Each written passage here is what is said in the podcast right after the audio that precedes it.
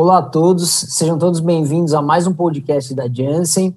Meu nome é Fábio Moraes, eu sou consultor médico-científico da área de doenças infecciosas e vacinas, e é com enorme satisfação que trago hoje o Dr. José Valdez, médico infectologista, investigador principal da Unidade de Pesquisa de Medicamentos do CRT AIDS de São Paulo, coordenador do Comitê de AIDS da SBI e também investigador de, dos estudos de Darunavir desde os primórdios, do estudo Power, estudo Titan, do estudo DUET, para falarmos de, da nota técnica 07 de 2021, que trata das recomendações de uso da nova apresentação do Darunavir 800 miligramas. Doutor Valdez, seja bem-vindo. Bom dia, muito obrigado pelo convite. Sempre um prazer falar de chegada de novidades, né? E eu vejo a chegada do Darunavir 800 como uma grande novidade. Um pouco de atraso no nosso meio, mas é uma grande novidade. Primeiramente, doutor Valdez, gostaríamos de ouvir a sua opinião sobre a nota de maneira geral.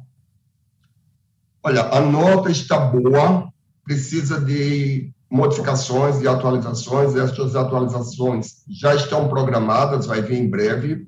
O grupo assessor do Ministério para as, para as decisões do PCDT já teve reunião e vai vir novidades em breve. Aguarde que novidades boas virão.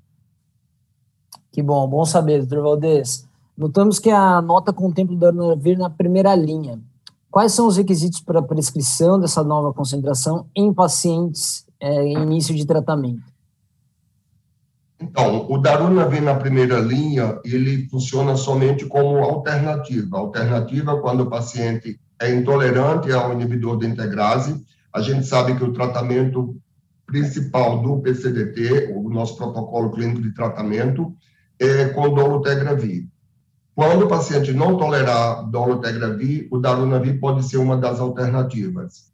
E aí, na sequência, é quando o paciente não tolera o dolutegravir, não tolera o efavirenz ou tem contraindicações ao mesmo, por exemplo, paciente com resistência ao efavirenz, e também o paciente que tem intolerância ao atazanavir e tonavir.